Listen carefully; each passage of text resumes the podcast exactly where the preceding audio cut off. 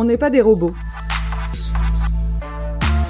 Difficile de trouver son rythme dans un monde où tout se bat pour notre attention. Et dans notre job où tout est urgent et doit être fait dans la minute.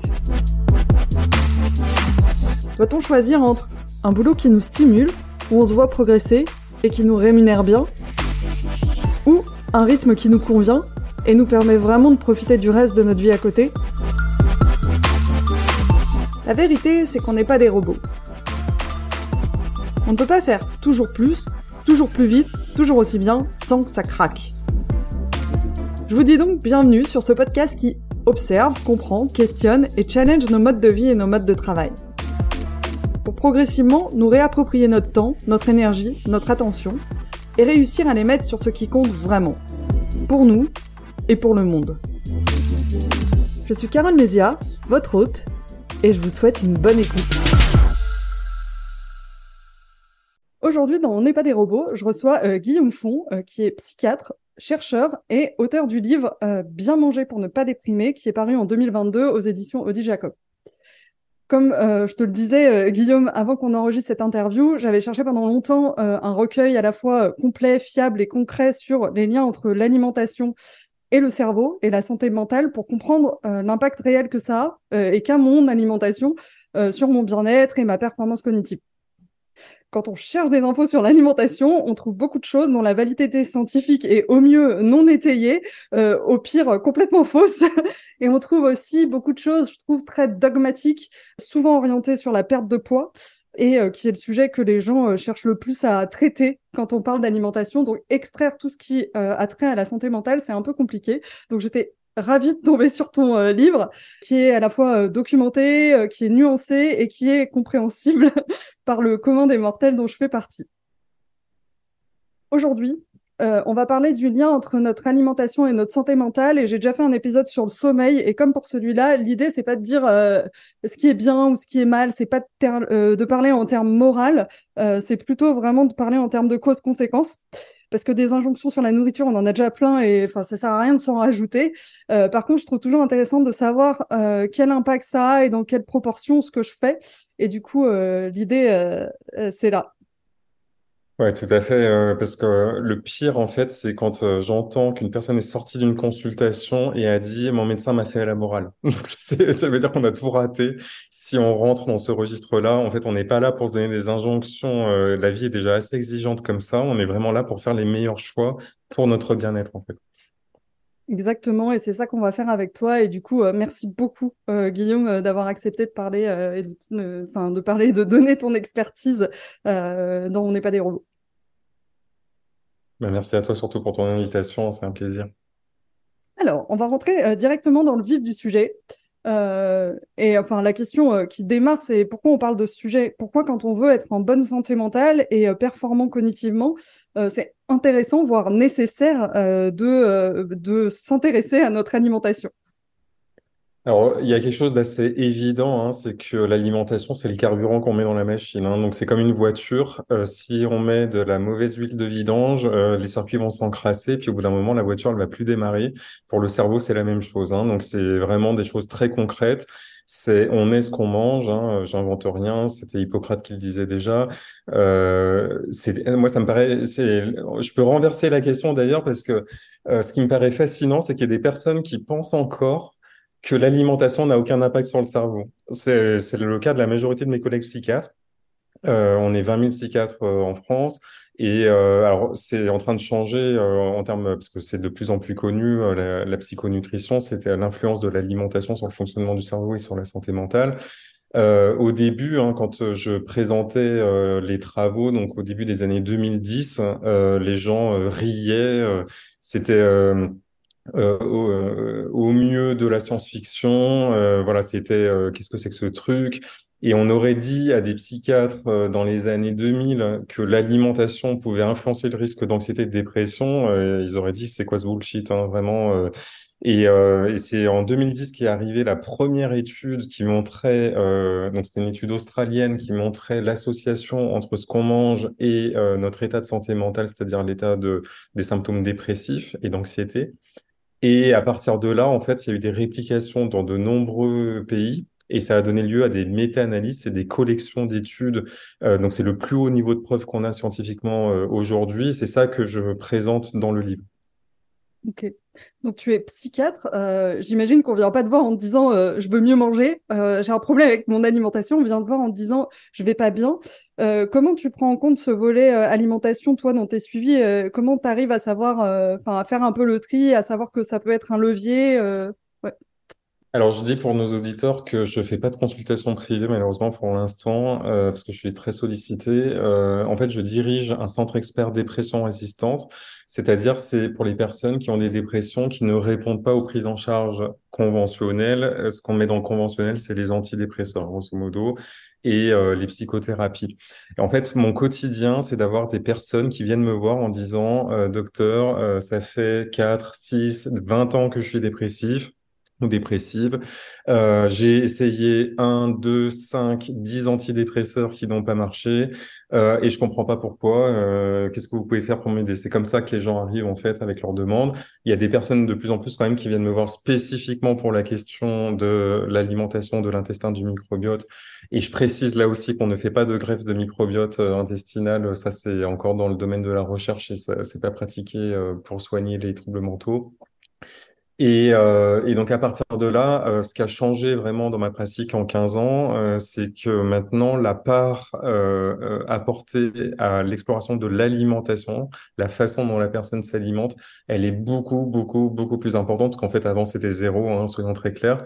Quand on regarde les recommandations de la Haute Autorité de Santé, donc euh, c'est la plus haute instance normalement de recommandations françaises pour euh, guider les médecins dans leur pratique, euh, elle a été publiée pour la dépression en octobre 2017, donc on pourrait se dire c'est plutôt récent.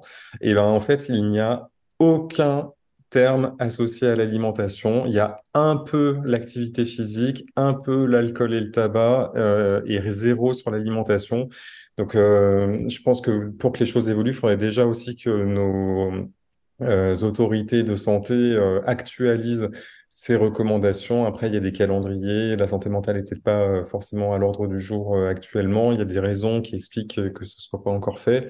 Mais donc, c'est pour ça que j'ai publié ce livre. C'était vraiment pour que la majorité des personnes, alors c'est les patients, donc les personnes concernées, mais aussi leurs proches, et mes collègues euh, et tous la même info parce qu'en fait j'avais les demandes qui venaient de, de, tout le monde en fait en disant euh, mais c'est quoi en fait euh, l'objet qui synthétise ces données là et je le trouvais pas en fait moi j'avais lu des livres euh, en, anglophones en 2018 et je travaillais déjà dans le domaine depuis plusieurs années.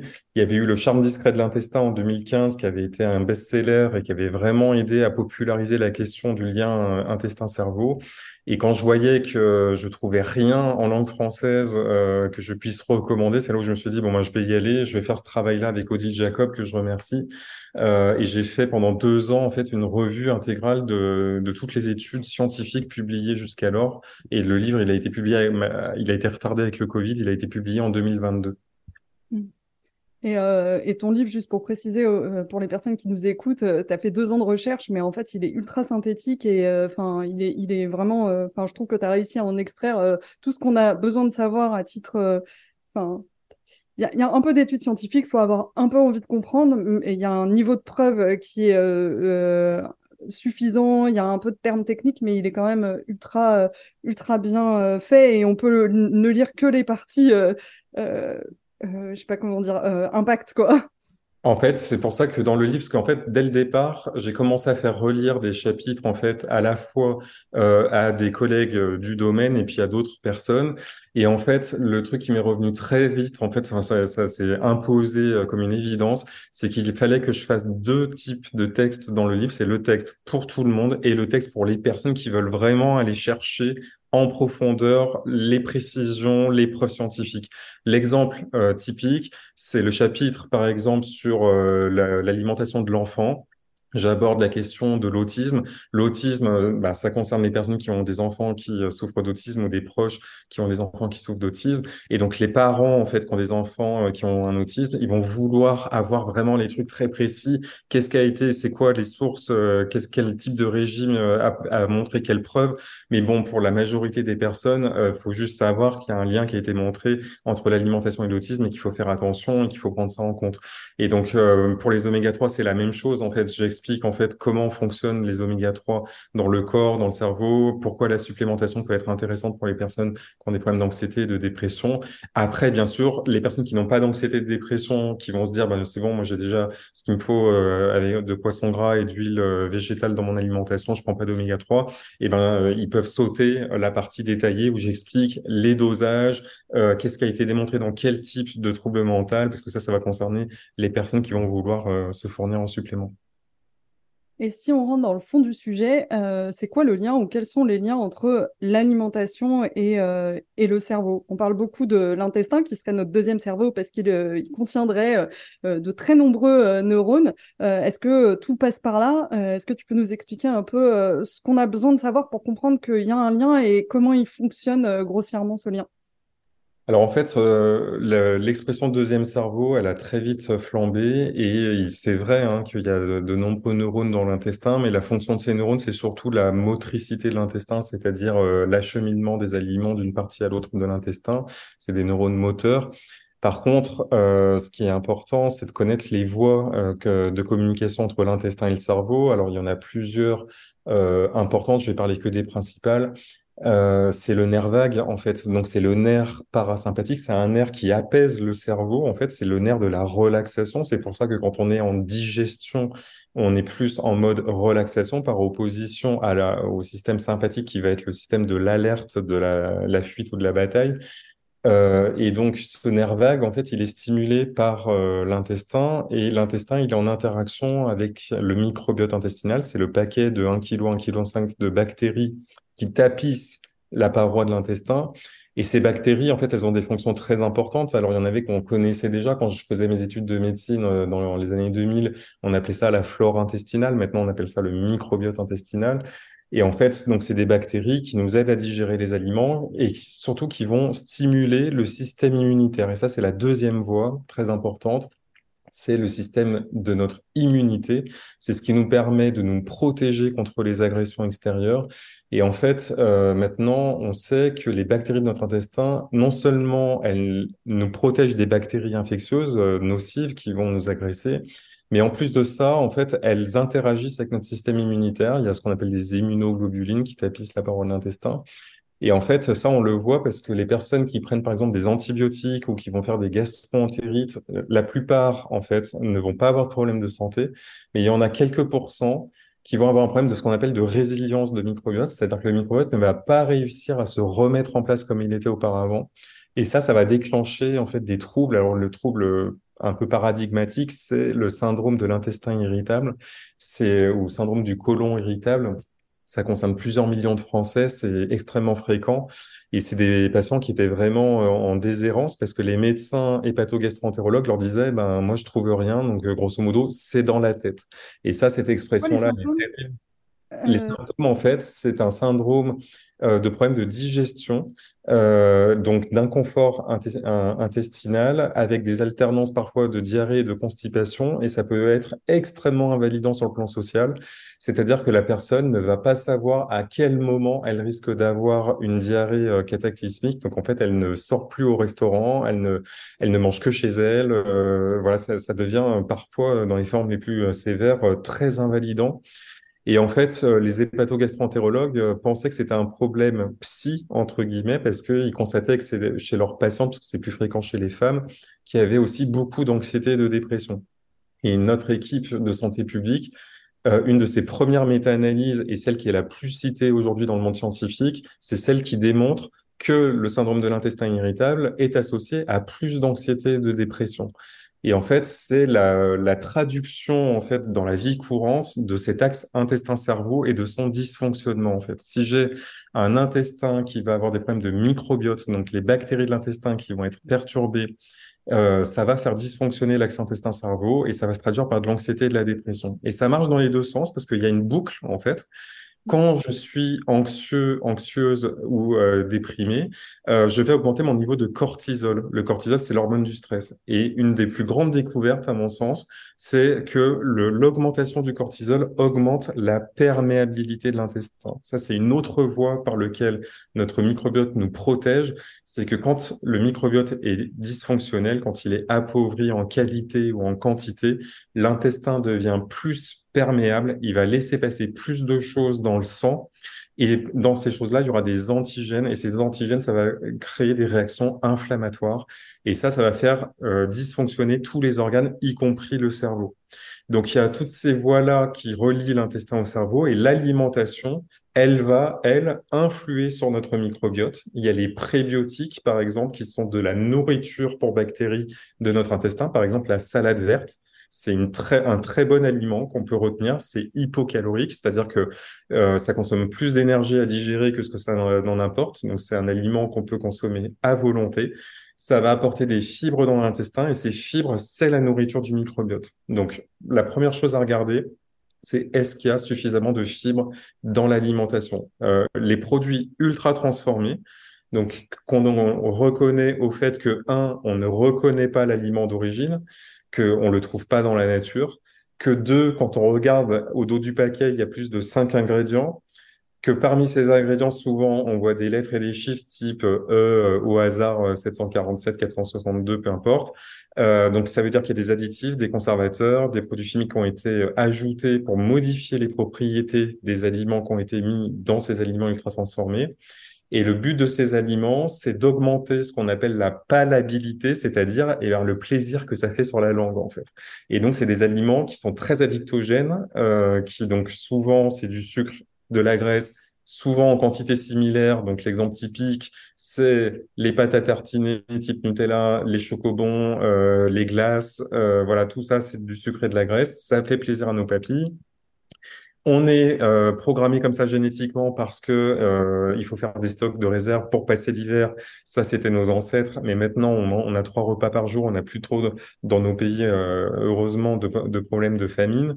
donc c'est l'inverse maintenant, c'est que c'est la malbouffe et l'obésité qui devient le problème principal. Mais ce dont il faut avoir conscience, c'est qu'on peut être en surpoids et dénutri. C'est-à-dire qu'en fait, il y a d'une part les calories qu'on absorbe, donc c'est ce qu'on appelle les calories vides euh, qu'on va trouver dans des produits raffinés, par exemple. Donc, tout ce qui est pâte blanche, riz blanc, c'est euh, des produits raffinés. Le pain blanc est raffiné. Et quand on raffine, on perd des nutriments. Ce qui veut dire, en fait, euh, que parmi ces nutriments, et ça, c'est dans les grandes découvertes récentes de la santé mentale, c'est que, par exemple, il est démontré que la supplémentation en zinc améliore les symptômes de la dépression. Et ce, d'autant plus chez les personnes de plus de 40 ans. Comment ça marche? Bah, Le zinc, c'est un nutriment très important pour l'immunité. En fait, ça va renforcer le système immunitaire. Il y a plein de protéines dans le corps qui fonctionnent avec du zinc qui les aident à se conformer. Donc, la conformation, c'est l'acquisition de la forme finale de la protéine. Et si on manque de zinc, eh ben, on n'a pas ces protéines et du coup, le système immunitaire est affaibli. Et si le système immunitaire est affaibli, celui du cerveau l'est aussi. Et du coup, on a plus de vulnérabilité à être anxieux ou déprimé. Maintenant, euh, une des prises de conscience majeures aussi de la science, c'est qu'un stress psychique, il induit de l'inflammation. Il n'y a pas de déconnexion entre le corps et l'esprit. Les deux sont vraiment intriqués et on le démontre dans les études d'imagerie cérébrale maintenant. Donc, il n'y a plus de question, en fait.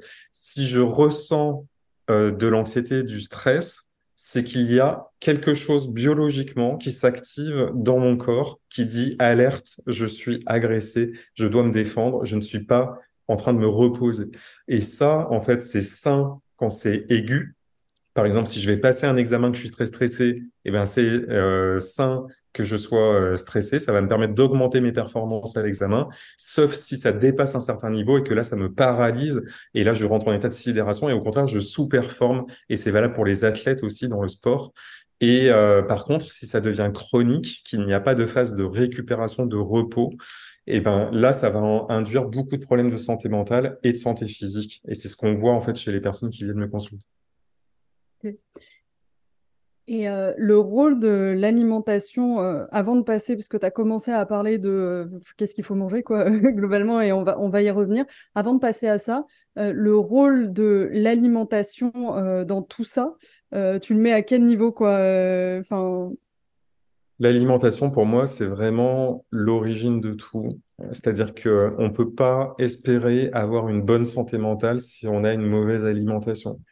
Alors après, bien sûr, on n'a pas tous la même vulnérabilité. Il y a des personnes qui vont dire, euh, moi, euh, et surtout les personnes de moins de 30 ans, en fait, euh, c'est comme si on avait un capital en fait dans le corps, parce qu'on parle du capital solaire pour la peau, par exemple. On sait qu'au-delà d'un certain nombre d'heures d'exposition au soleil, ben, la peau a dépassé son capital et c'est là que le risque de cancer augmente.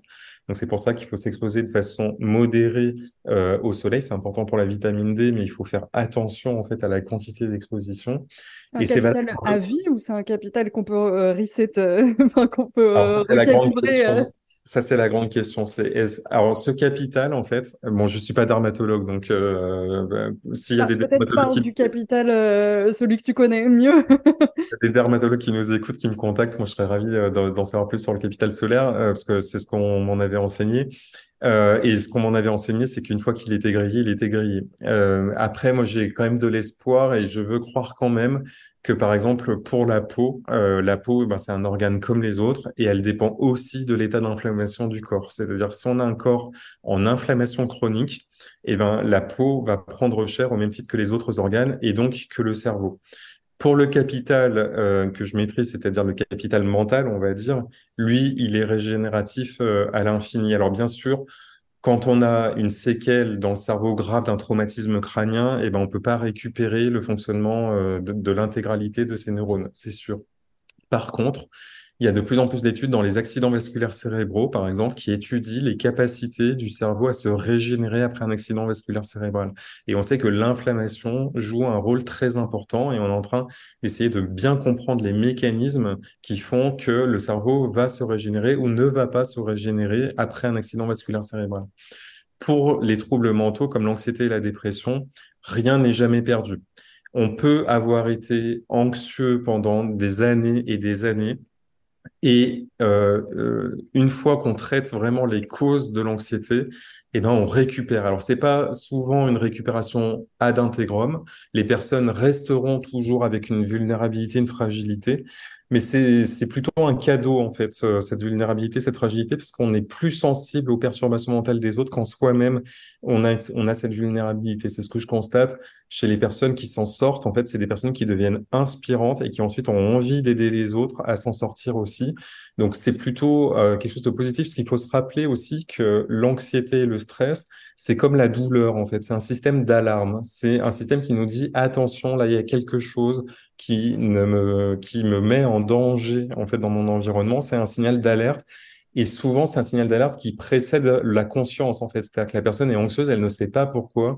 Et un des objectifs de la psychothérapie, parce qu'avec l'alimentation, euh, la psychothérapie est très importante parce que pour beaucoup de personnes, la source de l'anxiété euh, et ou de la dépression euh, prend ses racines dans l'enfance ou l'adolescence. Et souvent, l'alimentation aussi, les comportements alimentaires prennent eux aussi racine dans l'enfance et l'adolescence. Et nous, ce qu'on voit en pratique, c'est que c'est pas la même chose d'avoir été exposé à un âge ou à un autre. C'est comme pour la cigarette, par exemple c'est beaucoup plus difficile d'arrêter de fumer quand euh, on a commencé adolescent parce que le cerveau est en maturation et qu'il intègre la substance comme un élément de son développement et donc comme un besoin, comme quelque chose entre guillemets de naturel à ce moment-là. Et pour le sucre et les produits transformés, c'est la même chose.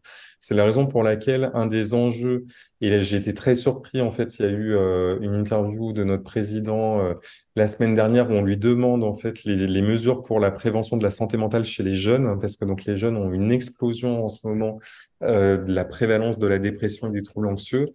Et en fait, bon, le point positif, c'est que l'activité physique a été citée dans la prévention des troubles mentaux. Ça, c'est très important, effectivement. L'activité physique est capitale pour la bonne santé mentale au même titre que l'alimentation. Par contre, je n'ai pas entendu parler de l'alimentation. Et ça, c'est quelque chose qui est euh, majeur dans la santé mentale comme on le voit aujourd'hui. Je me posais une question, euh, mais très brièvement, tu penses que c'est un manque de connaissances ou c'est un, sujet politique? Parce que du coup, il y a beaucoup d'industries derrière Alors en fait, euh, j'ai pas les sources pour étayer ce que je vais dire, donc je prends des précautions, mais euh, j'avais lu que Michelle Obama, en fait, dans son programme, euh, parce qu'en fait, euh, le couple Obama avait a deux filles qui ont eu euh, des problèmes d'obésité euh, infantile. Et aux États-Unis, c'est un problème archi fréquent, enfin c'est deux ou trois fois plus fréquent qu'en qu'en France, et nous, ça commence à augmenter. Et en fait, dans son programme, il y avait un volet alimentaire et un volet activité physique. Et ce que j'en ai entendu, c'est qu'en fait, elle a dû renoncer au volet alimentaire sous pression de lobby euh, de l'industrie euh, agroalimentaire. Bon, j'ai pas les, les, les preuves, entre guillemets, les sources de ça, mais en tout cas, la conséquence, ça c'est vrai, c'est que dans son programme, il y avait juste les programmes d'activité physique et pas les programmes d'alimentation. Aujourd'hui, euh, pour moi, le courage politique, ce serait vraiment de reconnaître que euh, la malbouffe, et ça on l'a trouvé dans l'étude alimentale, donc alimentation, euh, activité physique et santé mentale, c'est une étude auquel ont participé 20 000 personnes en France, euh, au Canada et en Allemagne, et dont on vient de récupérer les résultats. Ils sont pas encore publiés, ce sera publié en 2024 probablement. Et en fait, on a analysé en fait qu'est-ce qui dans le comportement alimentaire différenciait le plus les personnes dépressives et non dépressives. Et en fait, le premier aliment qui sort, je te laisse deviner ce que c'est. Sucre. Presque, c'est la junk food. Donc en fait, c'est les produits ultra transformés qu'on trouve dans les fast-foods alimentaires et qui sont bourrés de sucre caché, bien sûr. Euh, donc euh, et, et, et tu étais complètement dans le vrai parce que le troisième, c'est les sodas sucrés par opposition aux soda light. Hein. Les soda light, ils sortent aussi, mais beaucoup moins importants. En tout cas, donc ça veut dire que si je consomme, et on voit que l'effet, il apparaît même dès les premières fréquences de consommation, c'est-à-dire le premier niveau, c'était moins d'une fois par semaine, donc ça c'était le niveau de référence. Dès qu'on passe à plus d'une fois par semaine, on augmente son risque d'être dépressif. Donc ça, c'est et, et l'effet, il est progressif, c'est-à-dire que plus j'augmente la fréquence et plus j'augmente mes chances d'être dans la catégorie des gens dépressifs. Donc ça, c'est vraiment et tout ça, bien sûr, c'est ajusté sur l'âge, le sexe, l'activité physique, le tabac, tous les facteurs de confusion euh, possibles, l'éducation, etc.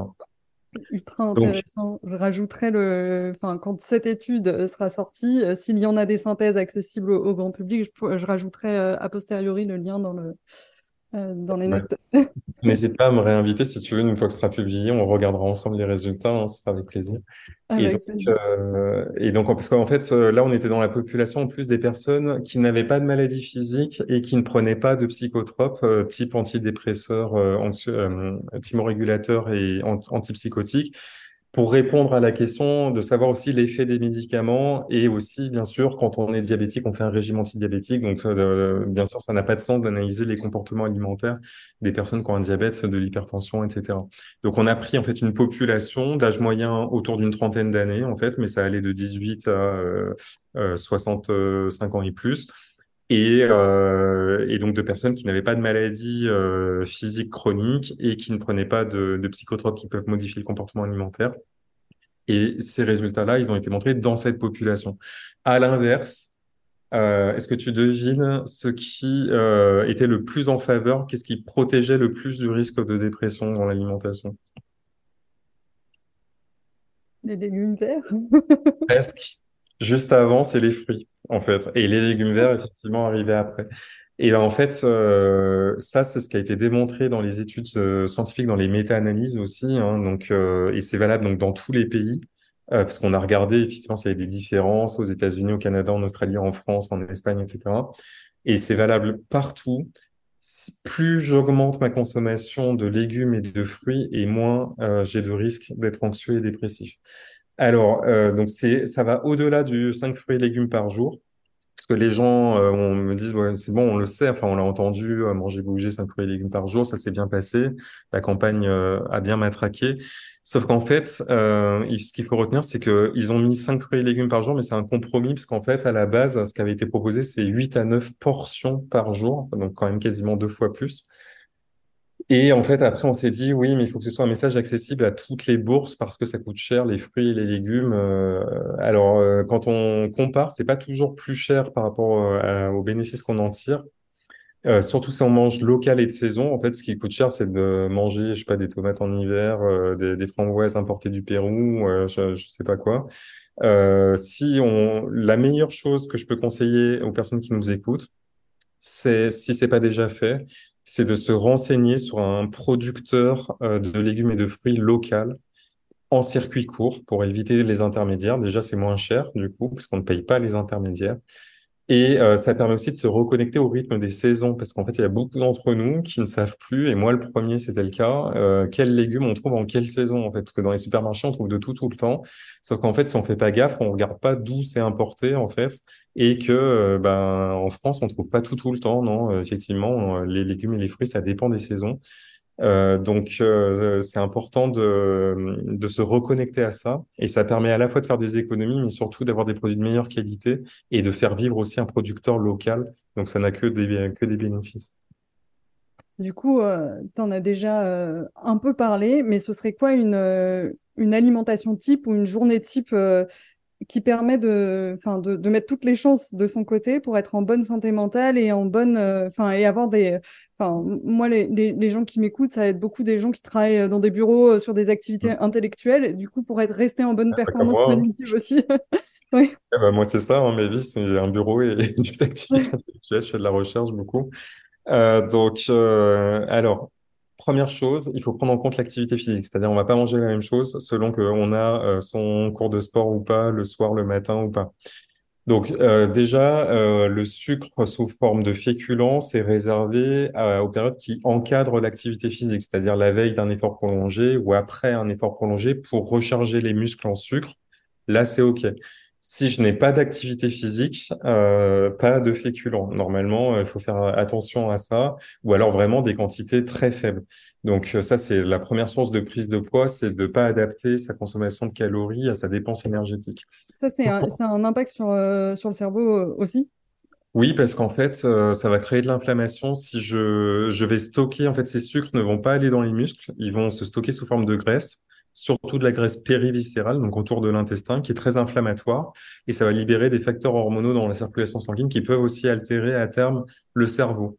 Donc ça se passe pas en 24 heures, hein, c'est quand c'est un mode de vie que progressivement, chaque jour, il y a 0,1% euh, de stockage et ce 0,1%, au bout de 6 mois, 1 an, 5 ans, ben là, ça peut euh, se traduire par plusieurs kilos euh, qui deviennent difficiles à perdre en plus, parce que la graisse périviscérale, elle est plus difficile à perdre que le reste de la graisse dans le corps, parce que justement, elle est inflammatoire et en fait, elle s'auto-entretient, entre guillemets, c'est-à-dire qu'il y a des cellules particulière dans cette graisse qui se développe. Et après, euh, perdre ces cellules, c'est compliqué. Comment on peut savoir si on en a du coup? Enfin, Ça se voit ou Alors déjà, ça se voit à l'œil nu. Euh, c'est-à-dire qu'il y a la bouée qui apparaît. C'est plus fréquent chez les, chez les hommes, en fait. Euh, la graisse, en fait, ce qu'on appelle androïde, c'est-à-dire clairement, en fait, le ventre du buveur de bière. Hein. Euh, c'est le, ça c'est la graisse périviscérale. Et euh, mais donc ça peut concerner les femmes aussi. Et en fait c'est le tour de taille. Donc en fait euh, il faut prendre un mètre souple et on regarde entre la hanche et la dernière côte, à mi-chemin entre les deux, autour du nombril en fait, horizontal autour du nombril, et on regarde son tour de taille.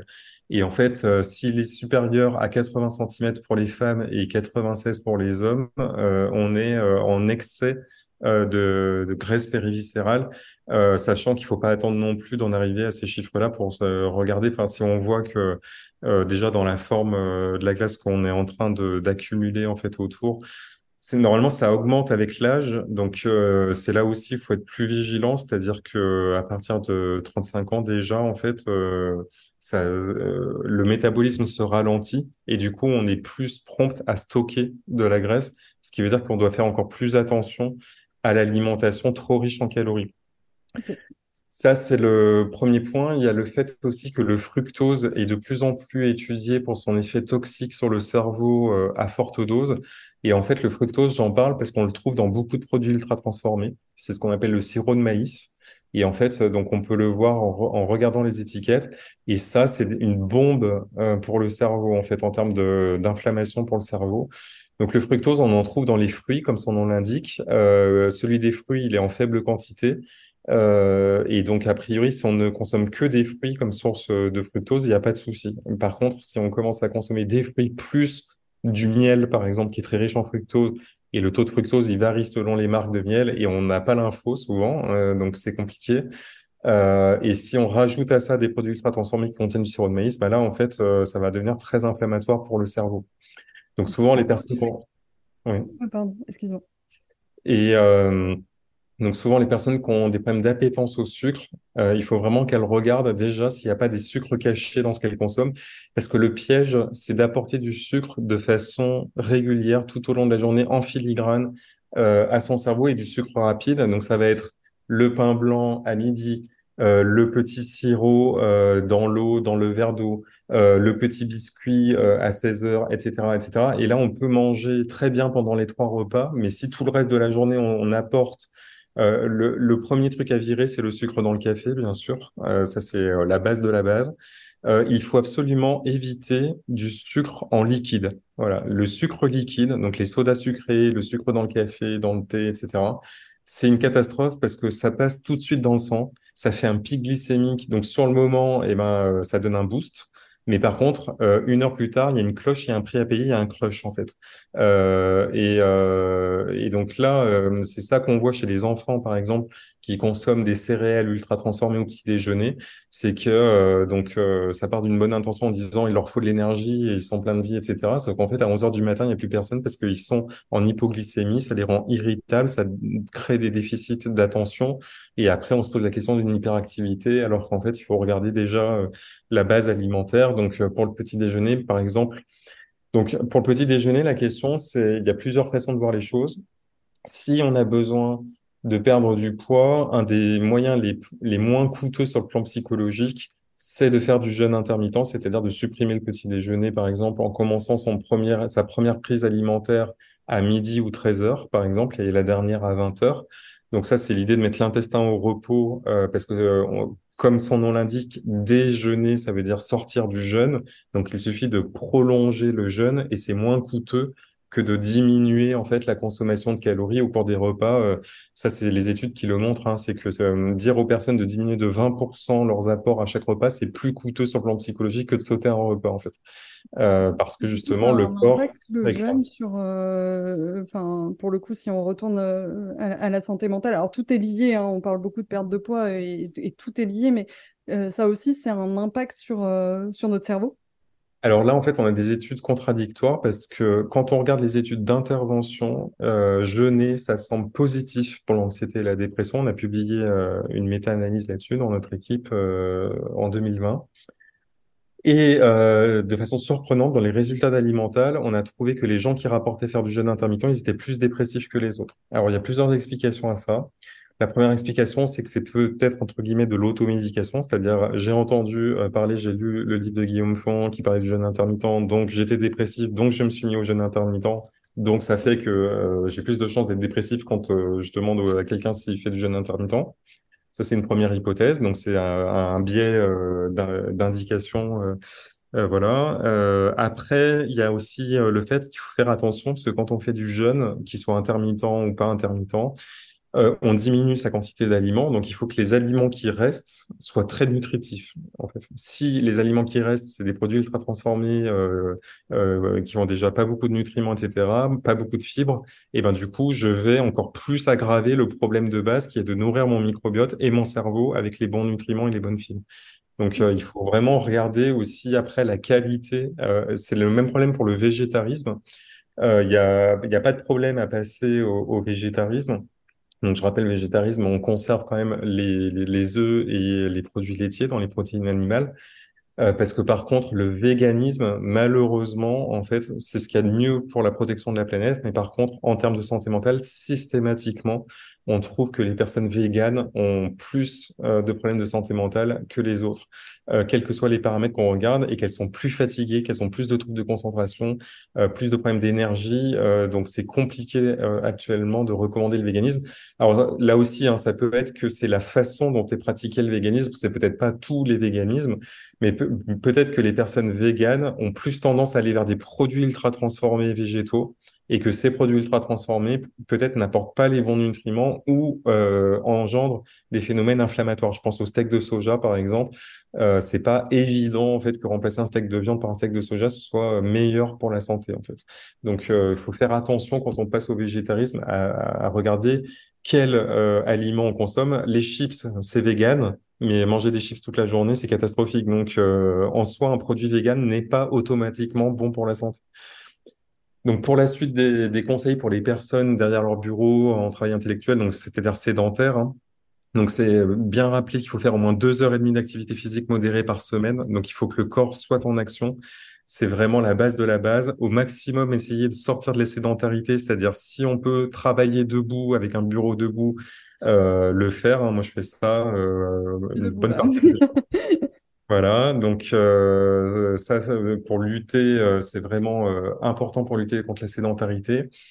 Et puis, donc ensuite, pour la composition de ces repas, maintenant, il y a de plus en plus d'initiatives. Quand on n'a pas le temps, par exemple, quand on est au travail à midi, euh, il y a de plus en plus de salades composées qui sont parfaites pour le microbiote. Alors, les salades à base de pois chiches, de quinoa, par exemple, euh, euh, de lentilles. Alors, les lentilles, il faut savoir quand même que, euh, il y a deux fois moins de protéines dans les lentilles que dans les pois chiches ou les haricots blancs ou haricots rouges, par exemple. Donc, il faut faire attention. Les lentilles, c'est aussi un peu des féculents. Donc, euh, faut pas s'étonner de pas perdre de poids si on mange des lentilles euh, très fréquemment.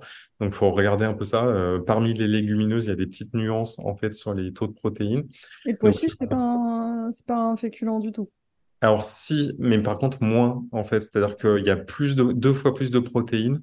Donc, en fait, à choisir euh, entre les, pois- les pois chiches et les lentilles, si l'objectif c'est de pas avoir trop de glucides complexes et par contre d'avoir des protéines végétales qui sont très importantes, il vaut mieux aller vers du côté euh, pois chiches que du côté lentilles.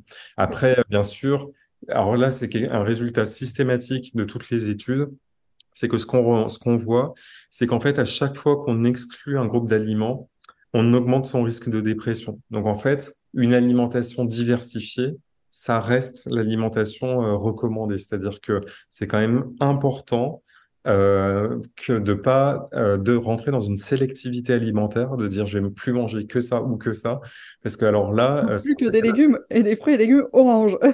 voilà, exactement, ou le jus vert euh, du matin et après je jeûne 24 heures.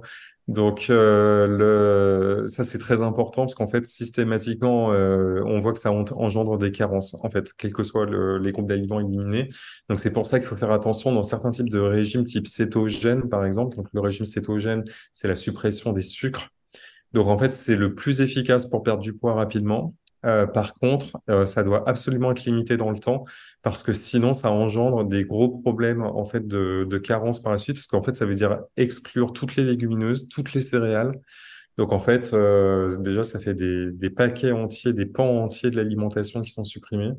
Et en plus de ça, faut faire attention parce que dans le cétogène, c'est toujours la même histoire. C'est qu'il y a deux façons de faire le cétogène.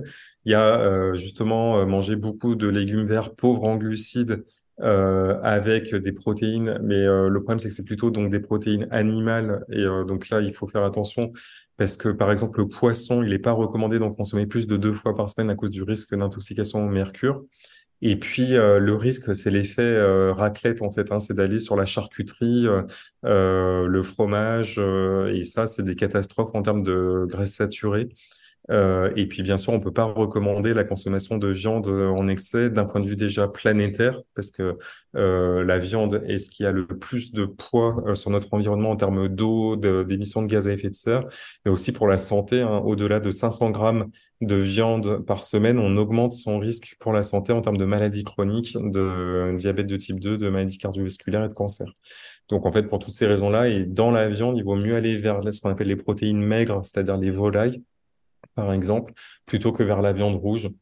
Donc ça, c'est des choses qui sont de mieux en mieux connues, mais qui sont pas encore euh, complètement rentrées dans, dans les mœurs. À part les produits, euh, pardon, euh, je, te, je te vois réfléchir, il y avait peut-être un, un truc que tu voulais ajouter dans l'alimentation type. Et donc après, donc euh, pour le pour le square, donc là il n'y a pas de de recommandation parce que ça dépend du métabolisme de chacun. C'est-à-dire les hommes et les femmes vont pas dépenser de la même façon en fonction de l'âge. Le métabolisme se ralentit avec l'âge. Donc il n'y a pas de de recommandation euh, et en plus, enfin c'est vraiment quelque chose de personnalisé. hein. donc c'est pour ça que on regarde au cas par cas parce qu'on métabolise pas tous la même façon. On a des microbiotes différents d'une personne à l'autre. Donc, on va extraire des nutriments aussi euh, d'une personne à l'autre différemment.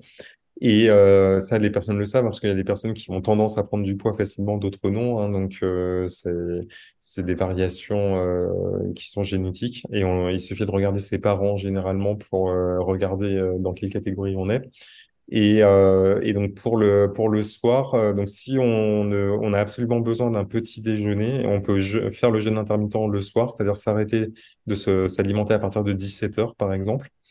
Et, euh, et donc euh, il n'y a pas encore trop d'études sur l'effet de l'alimentation sur le sommeil mais on a trouvé des choses intéressantes dans l'étude alimentale.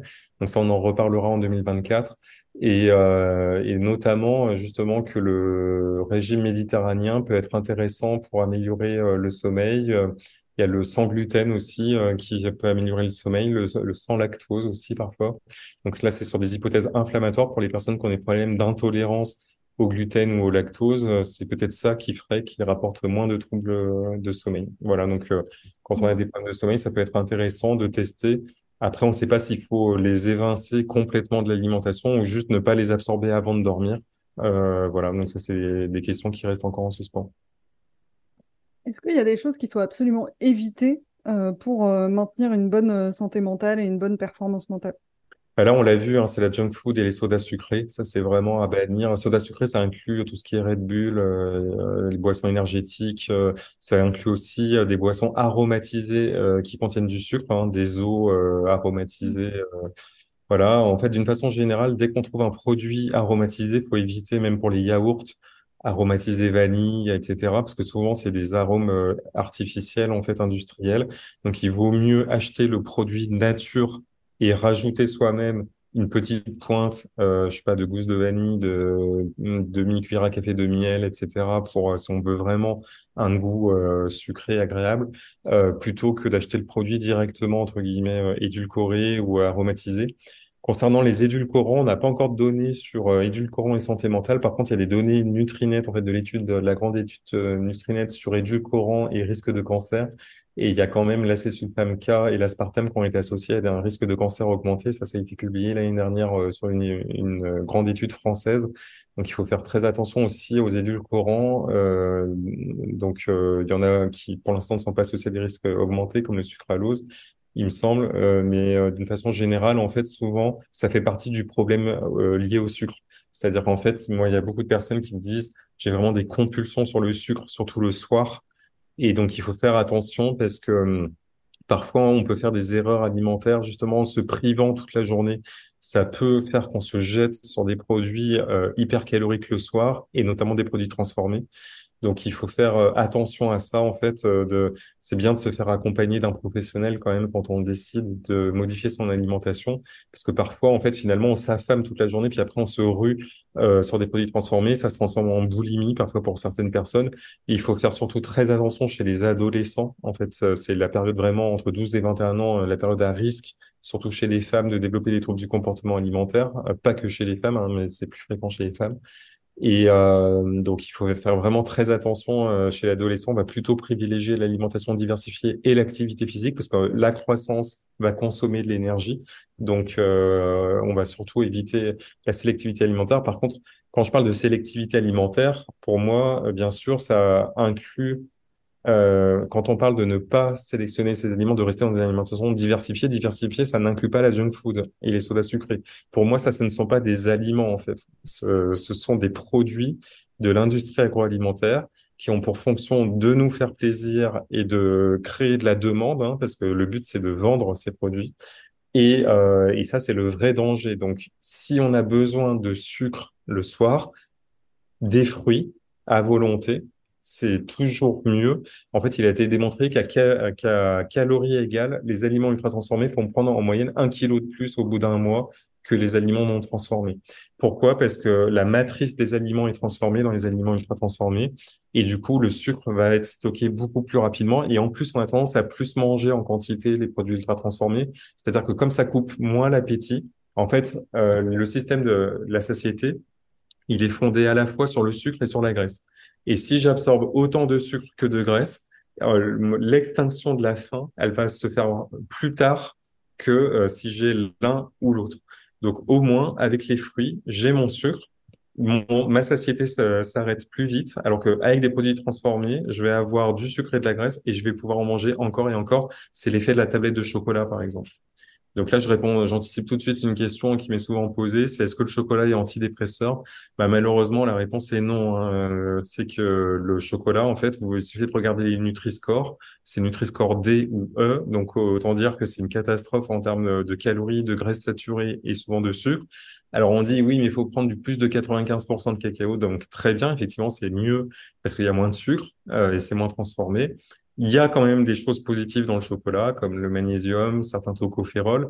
Euh, le problème, c'est qu'il faudrait pas dépasser le carré de chocolat noir, donc à plus de 95%. Et la plupart des personnes, euh, elles ont du mal à se limiter à un carré, en fait. Donc c'est ça le problème, parce que justement, c'est des produits qui, qui créent de l'addiction, en fait, et qui créent de l'accoutumance comme le café, comme le thé aussi, hein, euh, enfin les, les stimulants. Donc il faut se méfier de cette catégorie d'aliments-là. Si on n'a pas de problème, un de temps en temps, il n'y a pas de souci. Si ça commence à devenir le rituel avec la tisane et qu'après on n'arrive plus à s'en sortir et qu'on commence à prendre du poids, bah là, il faut se dire, oh là là, il faut que je sorte de ce truc parce que finalement, euh, ça- c'est que je commence à, à induire une, une accoutumance, quoi. C'est difficile d'être exemplaire, notamment euh, dans les moments euh, sociaux. En fait, à quel moment ça devient euh, problématique? Quelles sont les limites euh, à ne pas dépasser? Et je vais peut-être poser une question qui est un peu corollaire, mais euh, toi, comment tu gères? T'es- t'as une alimentation ultra euh, euh, contrôlée. euh, voilà. Non, non, en fait, alors déjà, je vais un message de compassion et d'espoir pour tout le monde. C'est déjà foutez-vous la paix. hein, le, on peut pas tout contrôler. On peut pas être un super parent, un super collègue, un super chef, un, un super sportif, euh, un super méditant, euh, un maître de sagesse euh, en toutes circonstances. on a déjà beaucoup d'injonctions par la société. Il faut avoir le corps qui va bien, l'esprit qui va bien. Donc bon, la première étape pour avoir une bonne santé mentale, c'est déjà se foutre la paix en fait et se dire ok, on va faire les choses une par une en fait. C'est un objectif à la fois. Donc je vais pas essayer de tout changer en même temps. Euh, Le, pour le côté, la convivialité est très importante. En fait, dans l'alimentation méditerranéenne, qui est considérée comme la meilleure alimentation pour la santé mentale, Est-ce que tu peux donner un- les bases peut-être de ce que une alimentation méditerranéenne pour les personnes qui nous écoutent? L'alimentation méditerranéenne, c'est non seulement un type d'aliment, mais c'est aussi ce qui entoure les aliments, c'est-à-dire le temps de préparation des repas et la convivialité à partager le repas.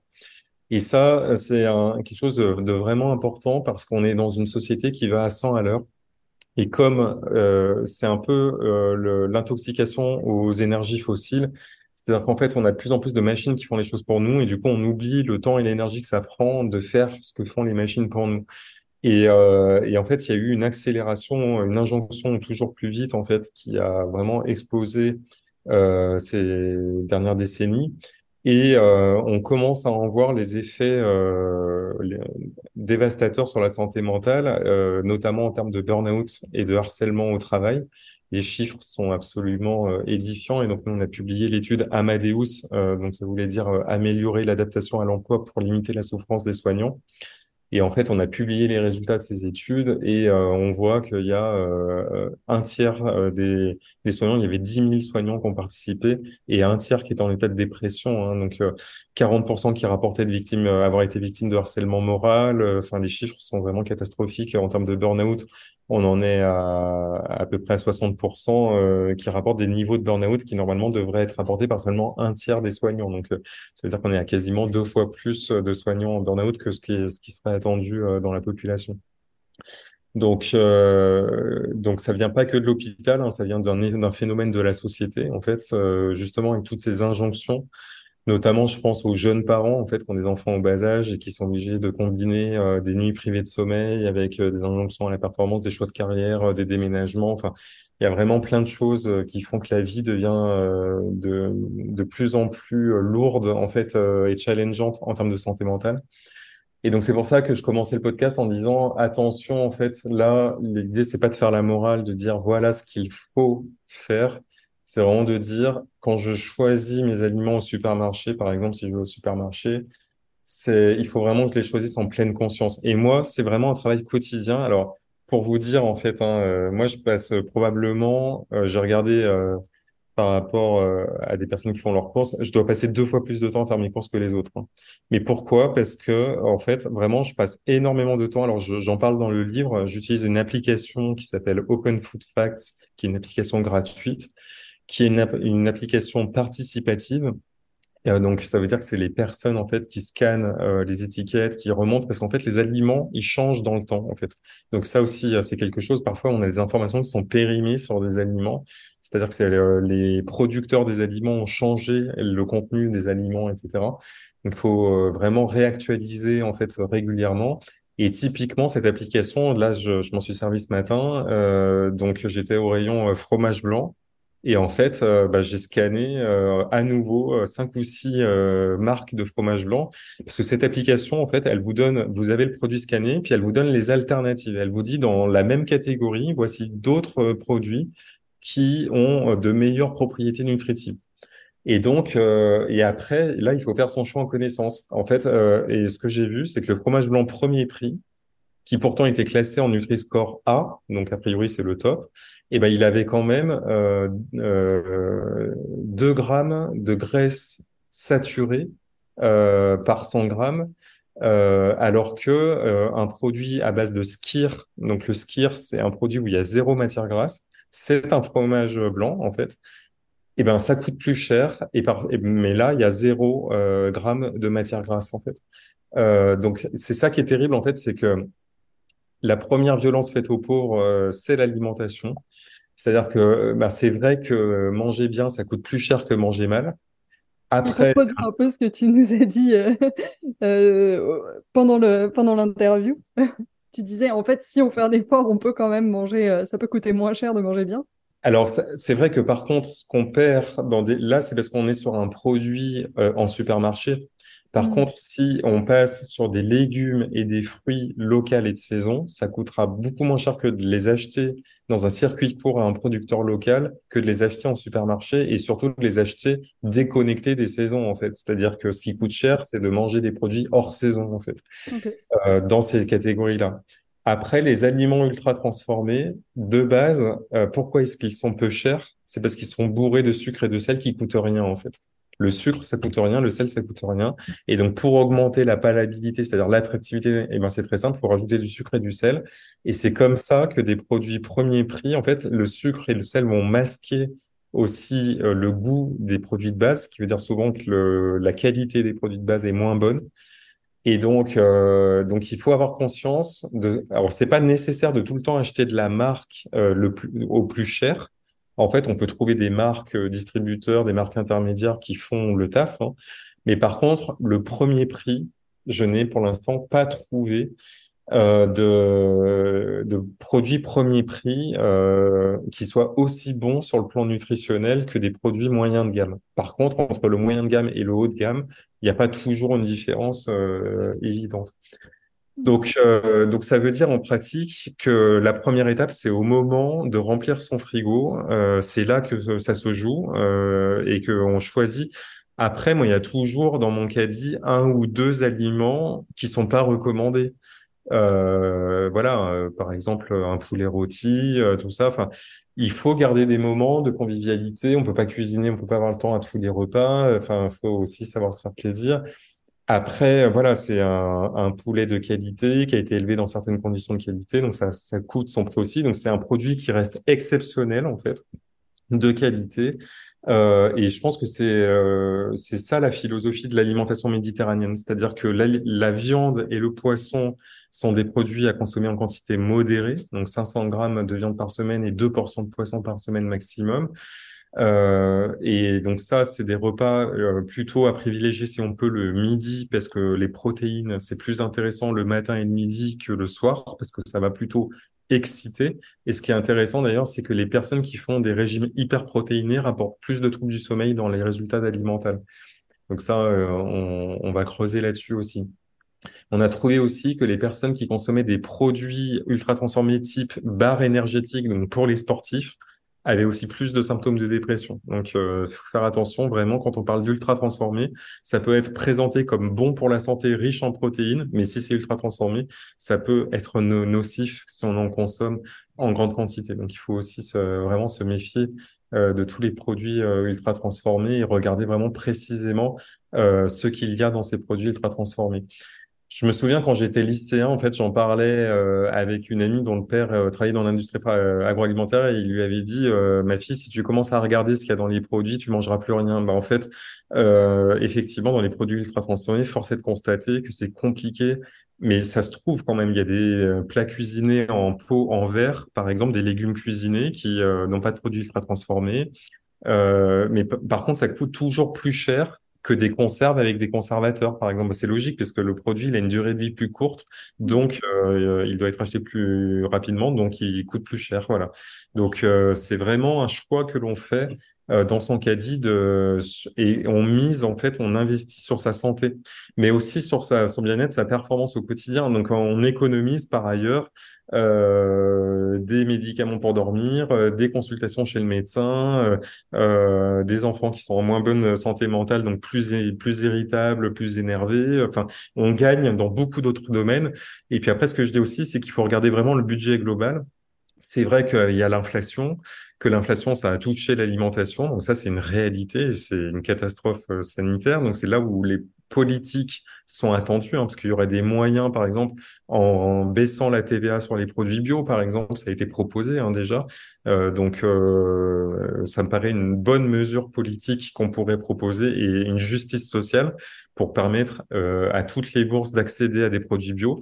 Dans l'étude alimentale, on a montré que toutes les personnes qui rapportent consommer du bio, quel que soit le pourcentage rapporté, que ce soit à partir de 10%, au moins 10% de produits bio, elles sont toutes moins dépressives que celles qui rapportent ne pas consommer de bio.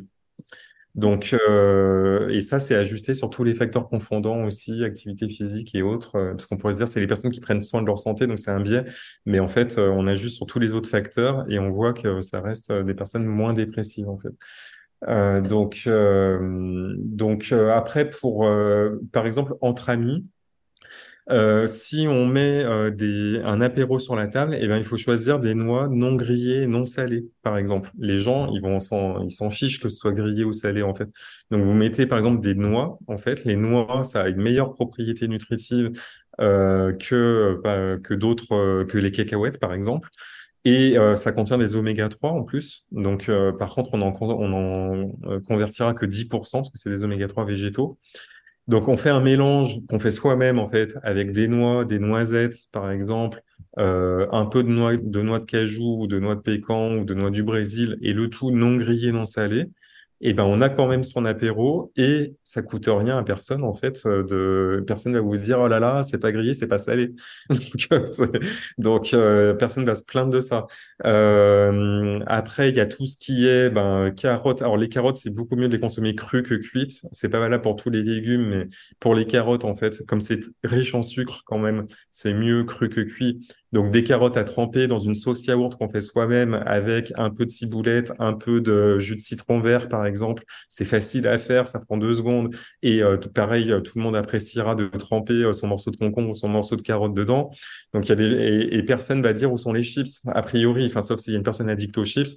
Et après, progressivement, on, transmet, entre guillemets, par vase communicant, les bonnes habitudes aux autres aussi, parce que du coup, et on peut amener soi-même chez les autres ce qu'on a envie de manger soi aussi pour montrer voilà euh, euh et puis euh, voilà il y a plein les tomates cerises c'est ok pour l'apéro enfin donc il y a plein de façons de faire des choses conviviales. Après c'est plus compliqué pour les repas à table parce que quand on reçoit ben, on a envie de faire plaisir donc euh, c'est sûr que la salade de fruits en dessert là les gens font un peu la grimace donc mais c'est ok pour avoir ce qu'on appelle un cheat meal, en fait, euh, une fois par semaine, un repas où on fait, euh, on sort euh, des, préceptes. Il n'y a pas de problème à manger le gâteau au chocolat pour l'anniversaire. Il n'y a pas de problème. Voilà. la, la, question, c'est la un, la quantité déjà, et puis deux, l'activité physique. C'est-à-dire si le gâteau on le dépense, il n'y a pas de souci en fait.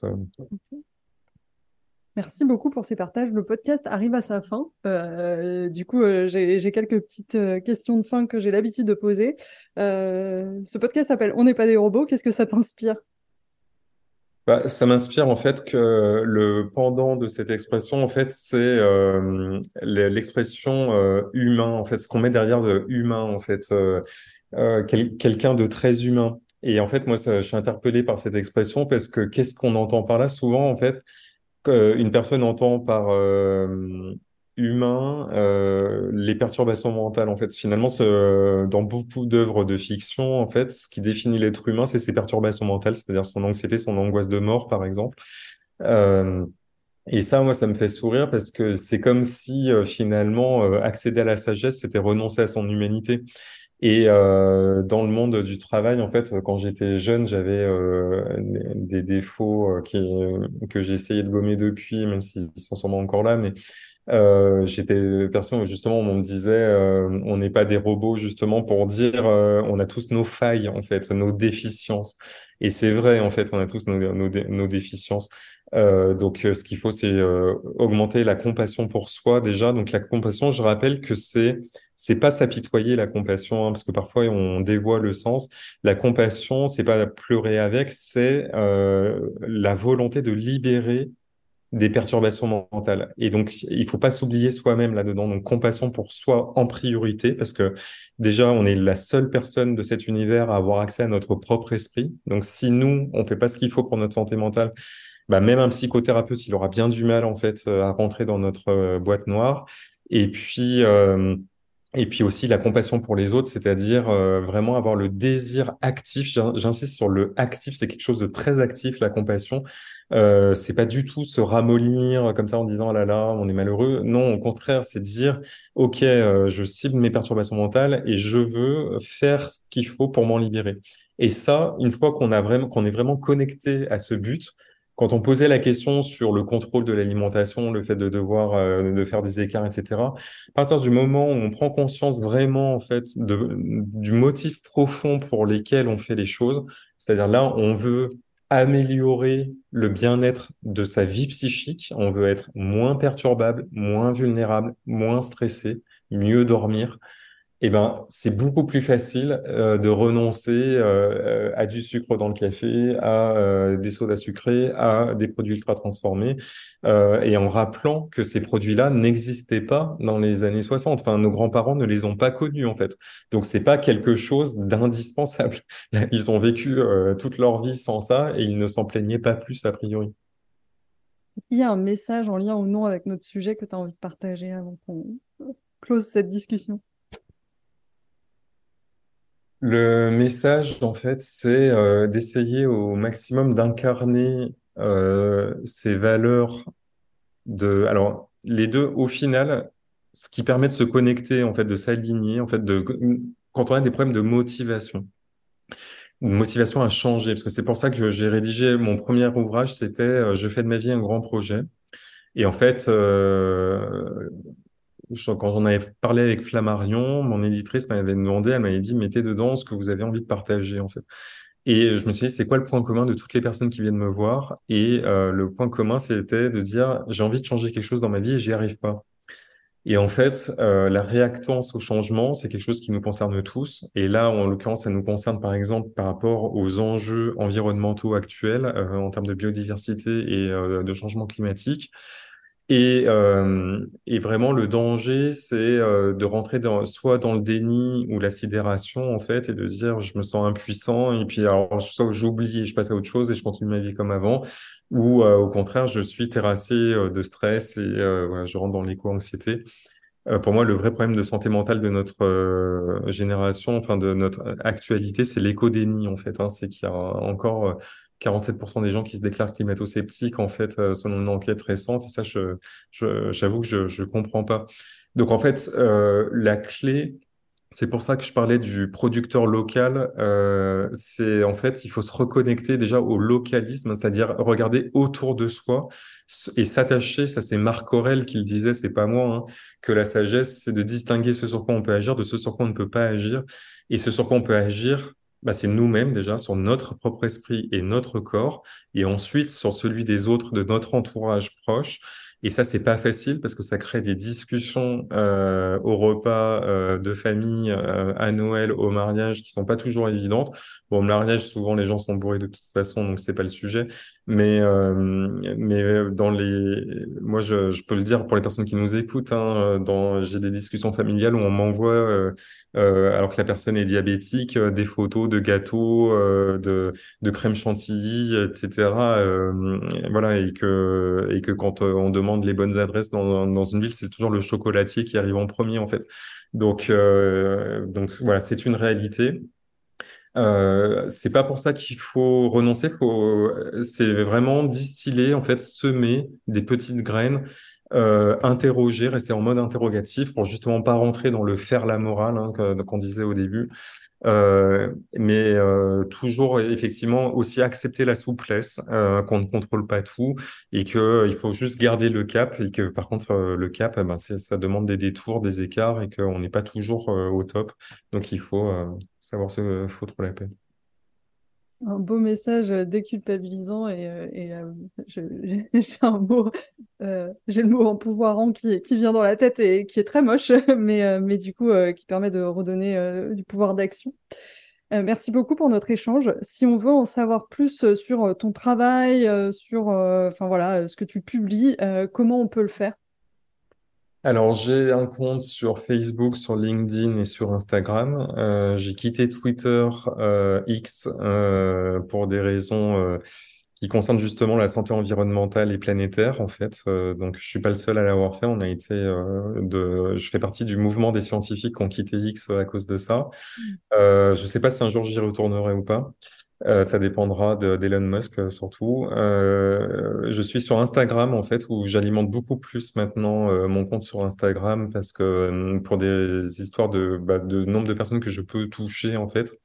J'ai créé une chaîne YouTube aussi qui a maintenant un peu plus de 30 000 abonnés. Donc je remercie toutes les personnes qui m'ont rejoint récemment sur Instagram et YouTube parce qu'il y a eu beaucoup de personnes qui sont arrivés après la diffusion du documentaire Les pouvoirs extraordinaires du corps humain en juillet, euh, dans lequel euh, j'étais interviewé, que ça a vraiment popularisé aussi la question. Donc, euh, et je remercie euh, l'équipe qui a fait ce documentaire parce qu'en fait, c'était vraiment un documentaire d'une très bonne qualité scientifique. Donc, j'ai découvert comme euh, le reste des spectateurs le reste du documentaire. Je connaissais que ma partie. Et vraiment, il y a des choses, vraiment, un bon travail journalistique qui a été fait avec cette diffusion. Euh, donc il y a le livre Bien manger pour ne plus déprimer. Il y en aura un autre en fait qui est en cours. je suis en train de travailler euh, sur un autre ouvrage plus large que l'alimentation en fait. Euh, donc euh, je n'ai pas encore décidé du prochain titre. Donc ça ce sera pour l'année prochaine euh, a priori. Et puis donc il y a une plateforme en cours de de création en fait qui s'appellera Mental Foods euh, probablement, euh, c'est le nom actuel, euh, où je vais essayer aussi de, de partager ces connaissances-là dans, dans, des webinaires ou sous d'autres formes. Merci beaucoup, ça fait beaucoup de, beaucoup de liens, beaucoup de ressources qu'on pourra aller creuser, c'est vraiment top. merci beaucoup pour tes partages et, et voilà. merci à toi Carole, à bientôt. Merci d'avoir écouté cet épisode jusqu'au bout. Quelle est une chose que vous retenez et allez mettre en application dès maintenant? On n'est pas des robots, c'est aussi une newsletter pour pousser la réflexion encore plus loin. Il n'y a pas une méthode universelle qui va solutionner du jour au lendemain tous vos problèmes. J'y partage des analyses et des outils que je veux les plus concrets et actionnables possibles pour mieux nous comprendre en tant qu'humains, mieux comprendre le monde dans lequel on vit, travailler plus efficacement et plus intelligemment, et retrouver un semblant de respiration dans notre frénésie quotidienne. Si ça vous dit d'essayer, vous aurez le lien dans les notes de l'épisode. Si vous avez trouvé cet épisode intéressant, vous pouvez m'aider à le faire connaître, soit en le partageant directement à vos proches, soit en en parlant sur vos réseaux sociaux, soit en me laissant un avis sur Apple Podcast ou 5 étoiles sur Spotify. Et n'oubliez pas, vous n'êtes pas un robot.